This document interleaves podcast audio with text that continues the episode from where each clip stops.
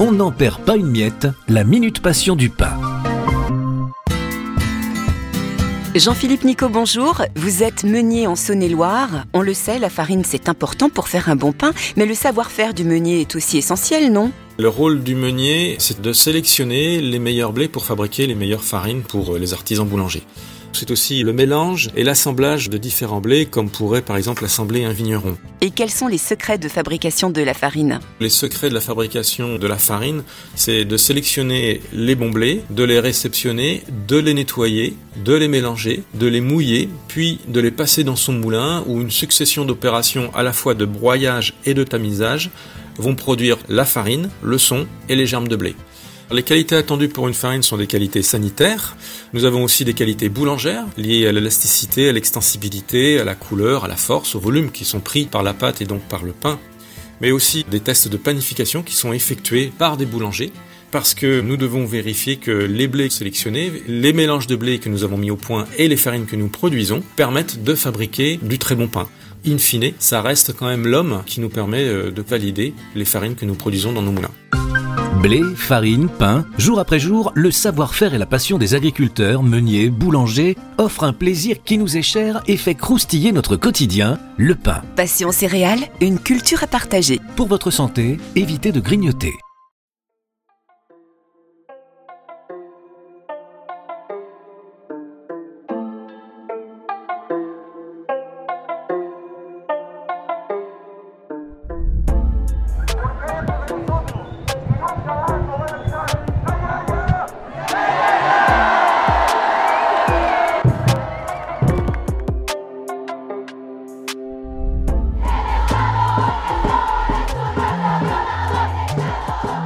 L'actu des oubliés.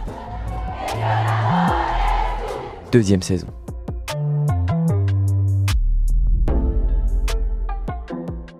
À l'heure où les médias dominants entretiennent un voile d'une désespérante opacité sur nos horizons, il nous a semblé urgent de changer de prisme.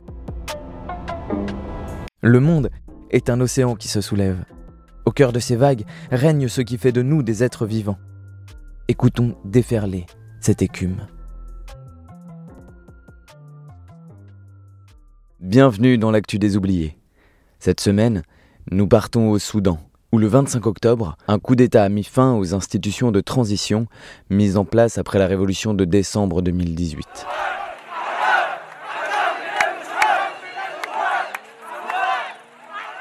Le Soudan a une longue tradition de lutte contre les régimes militaires. Depuis l'indépendance, les dictatures se sont succédées. Mais en 1964 et en 1985, des grèves générales révolutionnaires sont à chaque fois parvenues à les faire tomber et à installer des gouvernements républicains, eux-mêmes systématiquement interrompus par des coups d'État. En décembre 2018, le peuple s'est à nouveau soulevé pour chasser le président Omar al-Bashir, au pouvoir depuis 1989. Ce mouvement de résistance exemplaire, qui a duré quatre mois, a développé des stratégies impressionnantes d'inventivité et de spontanéité. Depuis, le pouvoir est partagé entre les militaires et la coalition du Front pour la liberté et le changement, au sein du Conseil de souveraineté, censé garantir des élections libres en 2024. Quatre ans de gouvernance, au milieu desquels le pouvoir doit être transféré des militaires aux civils. Mais plus l'échéance se rapprochait, et moins les militaires semblaient enclins à lâcher le pouvoir. C'est que la popularité du gouvernement fond à vue d'œil. D'abord, la transition avance au ralenti. Sur le plan judiciaire, d'une part, de nombreux responsables de la répression sanglante entre décembre 2018 et juin 2019 sont encore présents dans les sphères du pouvoir. Certains corps profitent d'une immunité empêchant les poursuites, ce qui provoque la colère des victimes, notamment celle du massacre du 3 juin 2019. D'autre part, sur le plan politique, la réforme devant mettre en place l'Assemblée législative est bloquée. Les partis traditionnels, comme l'armée, craignent de perdre leurs prérogatives au vu des changements radicaux qui ont marqué la société à la faveur de la Révolution.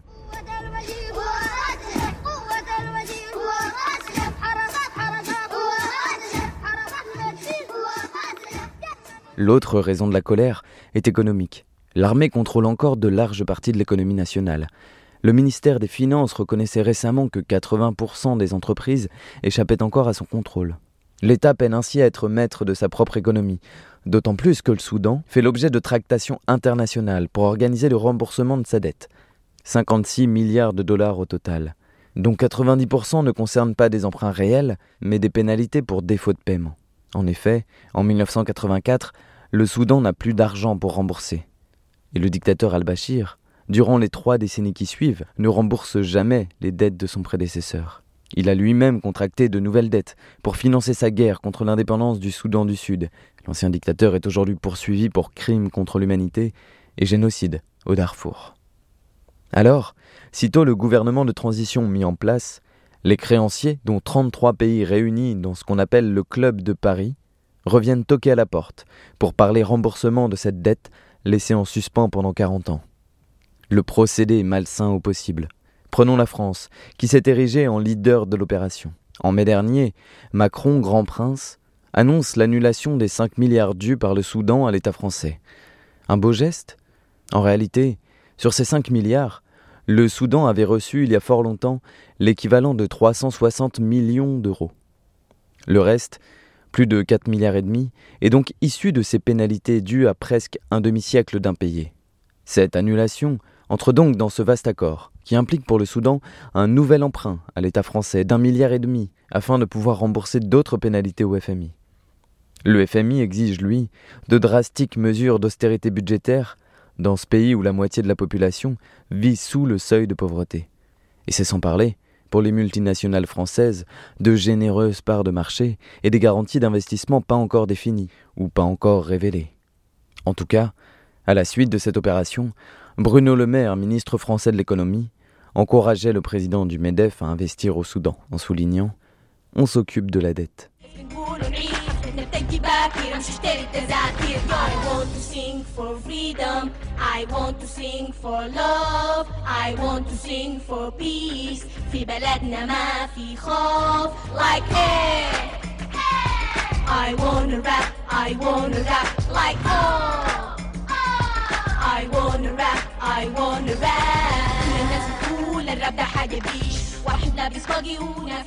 Comme le démontre le journal en ligne Afrique 21, ces 5 milliards soi-disant dus à la France sont l'exemple parfait du principe de la dette odieuse, théorisé en 1927 par Alexander Sack.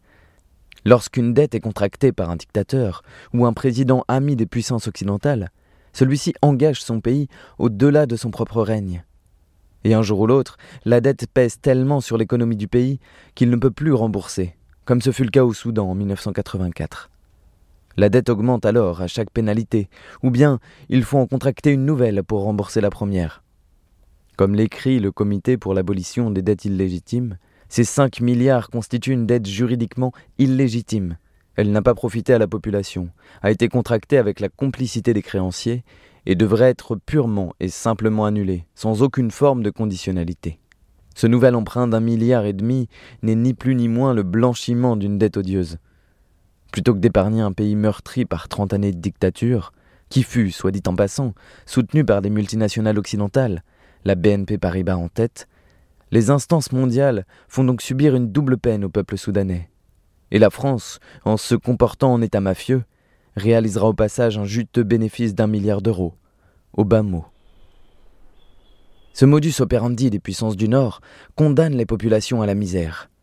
Et c'est bien contre cette dette éternelle que nombre de révoltes éclatent dans le monde, à l'image de ce qui se passe en Équateur en ce moment même. En mai, la dette du Soudan est donc refondée. Le mois suivant, les premières mesures d'austérité apparaissent. En premier lieu, l'arrêt des subventions pour la farine, les médicaments et l'essence, ce qui entraîne une crise sociale majeure. Fin juin, une vague de manifestations a lieu. Les militaires font porter le chapeau de l'inflation et de la dégradation des conditions de vie au gouvernement et préparent déjà dans les esprits leur retour exclusif au pouvoir. Ainsi, on peut établir au Soudan un lien direct entre le poids de la dette, la colère populaire et la prise de pouvoir par les militaires. Entre juin et octobre, trois tentatives de coup d'État ont déjà lieu. Les militaires encourageaient même ces dernières semaines un sit-in devant leurs bâtiments pour faire monter le soutien populaire en leur faveur. C'est pourquoi, le 21 octobre, des centaines de milliers de personnes ont manifesté avec le mot d'ordre Pas de retour en arrière, pour réclamer l'accélération de la transition et prévenir que les militaires n'avaient pas l'intention de mener le processus à son terme. Quatre jours plus tard, les faits leur ont donné raison. بقول كل كبرياء كلمة طالعة من ضميري صاعدة للسماء. الحالة وصلت حدة والشعوب قالت كفاية. حكامنا تقرصنوا والبلطجة بقت هواية. لو كان ضميرك صاحي ما كان خفت في البداية. شوف المراية عاين حتلقى نفسك ما معايا. أنا الشعب رفض خوف وطلع يقاوم. لو كنت فاهم الكرسي مسخرة ما شفنا مرة دايم. مسرع عرايس والخيوط في يد أبد تسالم حبر على الورق وين الضمير تسيد نايم ضباب كثير والمصير مجهول في الظل معايم بلد مقسمة عصابة منتهى الجرايم ديمقراطية بالاسم والقمع لسه قايم ما في سلاح حارد عليك يسموك حاكم بجملة واحدة بس برد عليك من غير شتايم ميزنا نحن ربنا بعقل على البهايم Le 25 octobre, les blindés envahissent les rues de Khartoum. La radio nationale est saisie. Des ministres sont arrêtés et placés en détention. Et finalement, une déclaration arrive. Le général Abdel Fattah al-Bourhan, qui assurait jusque-là la présidence du Conseil de transition, prend le pouvoir en affirmant vouloir rectifier le tir de la révolution et organiser des élections démocratiques. L'ensemble des institutions du pays sont dissoutes, ainsi que les syndicats. Il ne faut surtout pas tomber dans le panneau, affirme un manifestant au monde. Bourhan ne veut pas la démocratie, il veut faire comme le maréchal Sissi en Égypte. Nous, nous pensons qu'il est temps que l'armée rentre dans ses casernes. L'association des professionnels, fer de lance du mouvement de 2019, réagit en appelant à la désobéissance civile. Aussitôt, les Soudanais et les Soudanaises sortent dans les rues, bloquent les grands axes en brûlant des pneus. Les barricades de pierre, de bois et de métal s'érigent au carrefour. Dans la capitale devenue ville morte, le centre-ville bloqué par les militaires est assiégé par la foule. La mobilisation s'organise sur les réseaux. Alors, l'armée fait couper Internet. Mais les rues de Khartoum, d'Adbara, de Damazin et de Guédaref demeurent noires de monde jusqu'au 30 octobre, jour de la marche du million. Tu auras beau barrer les routes et fermer les ponts, au Bourran, on viendra jusqu'à toi, clame la foule, qui réclame la chute des militaires et l'instauration d'un gouvernement purement civil. Dans les nuits soudanaises, les chants révolutionnaires résonnent à nouveau, entrecoupés de sirènes hurlantes et de coups de feu.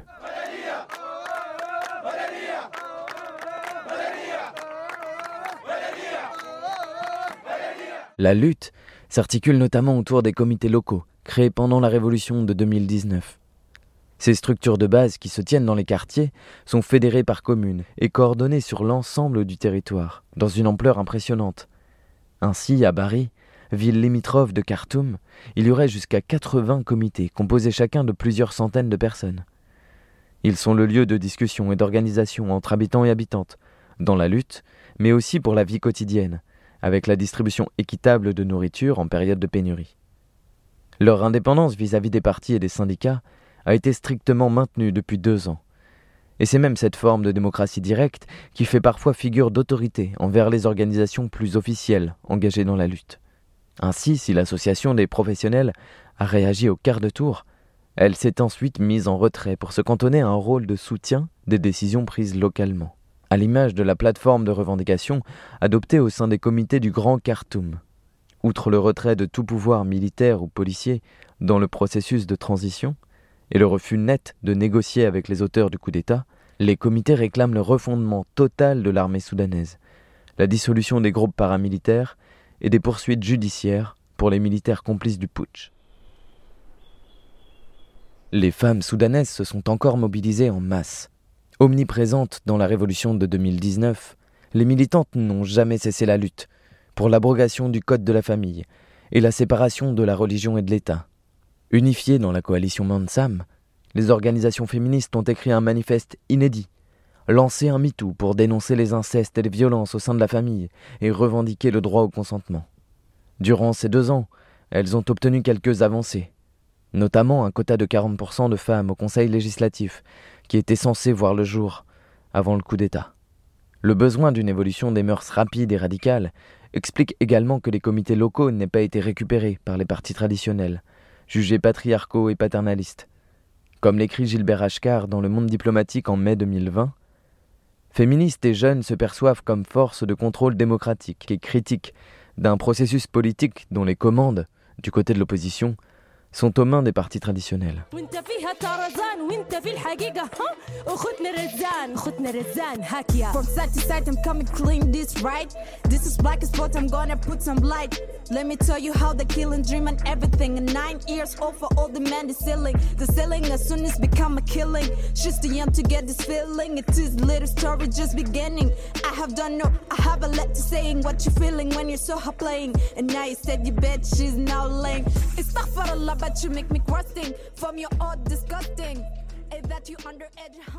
Mais la répression, elle aussi, reprend violemment.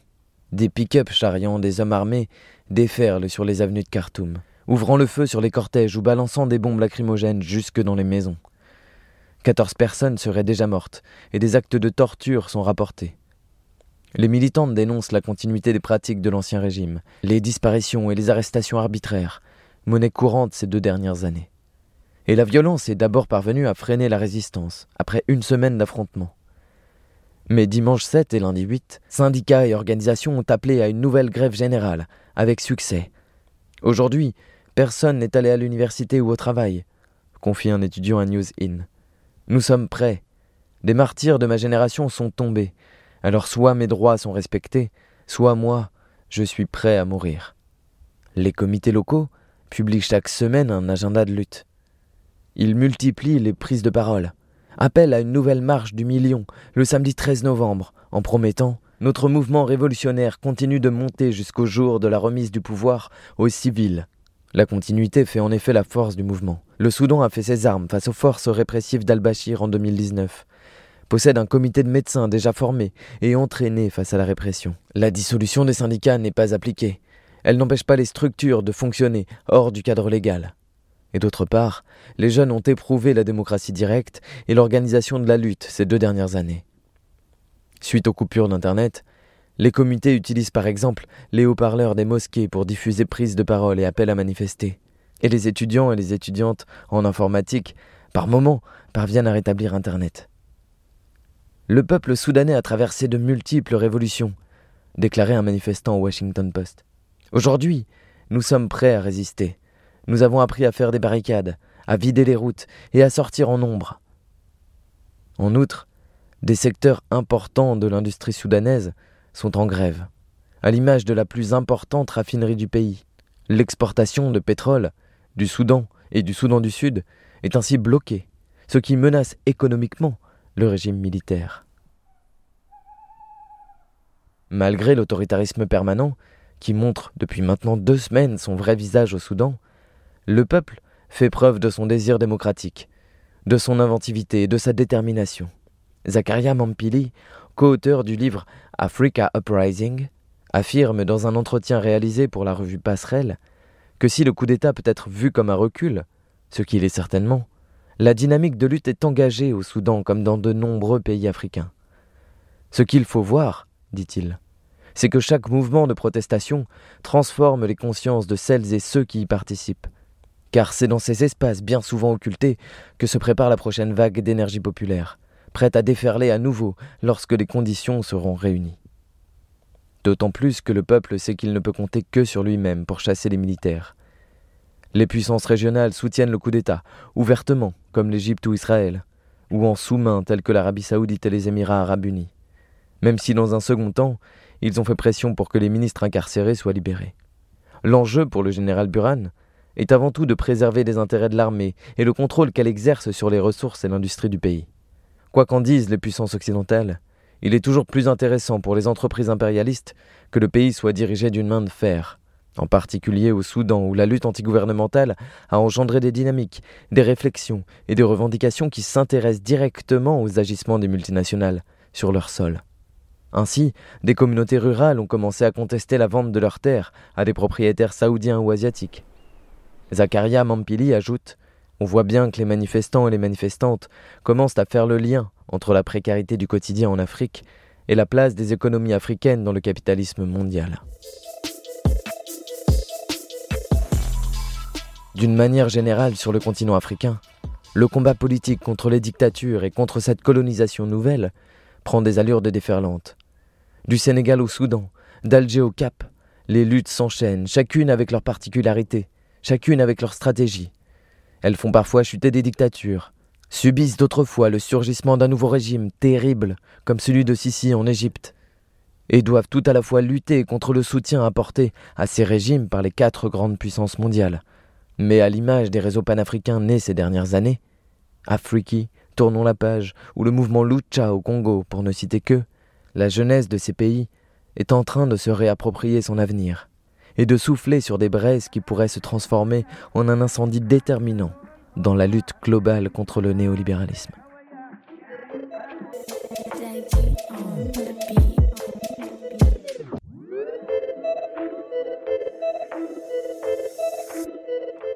دايما القيمة مستهدفة دايما افكاركم مستنزفة بتقلدوا احنا نجدد في الفن ده بدون اي زخرفة عارفة عارفة عارفة العقلية دي ما سليمة نفس الناس بينتقدونا ما في حياتهم اي قيمة ست الشاي شارع النيل هناك في كولومبيا الحزينة الاحرار مشوا لله بعد غرقة السفينة شاربة نص النيل الابيض واقفة زي السد العالي ما تركز في البار Sur la lutte au Soudan, vous pouvez aller consulter MENA Solidarity Network en anglais.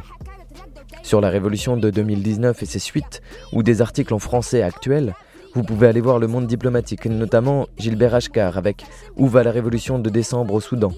Ou encore Révolution permanente.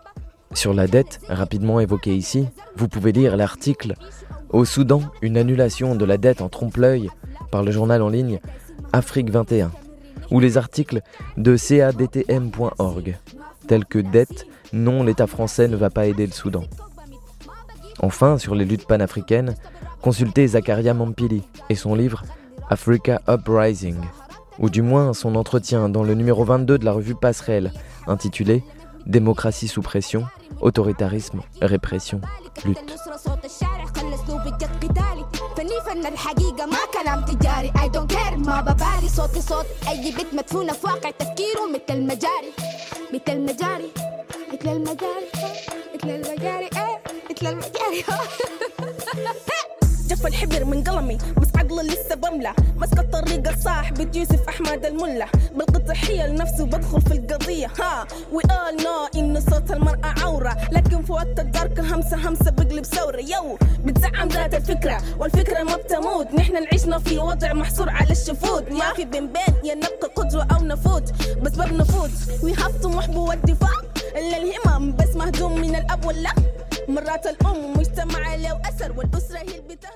Côté musique, vous avez pu entendre ici des extraits de chants révolutionnaires soudanais issus de la révolution de 2019.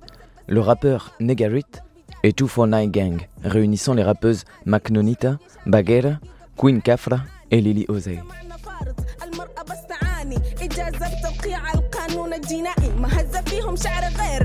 بدل النسائي كيف انت سافر شيل معاها؟ باقي أبنائي. حقيقة مختصة مترصه منفشة. قول بوحشة لو كنت راجل أجيب قصاصة. حكم الرزة واللبس الفاضح والدعاره ما حترث لأن انجاز المرأة بالنسبة لك عاره يو! في تعليق سمعنا. ظهرت عصابة.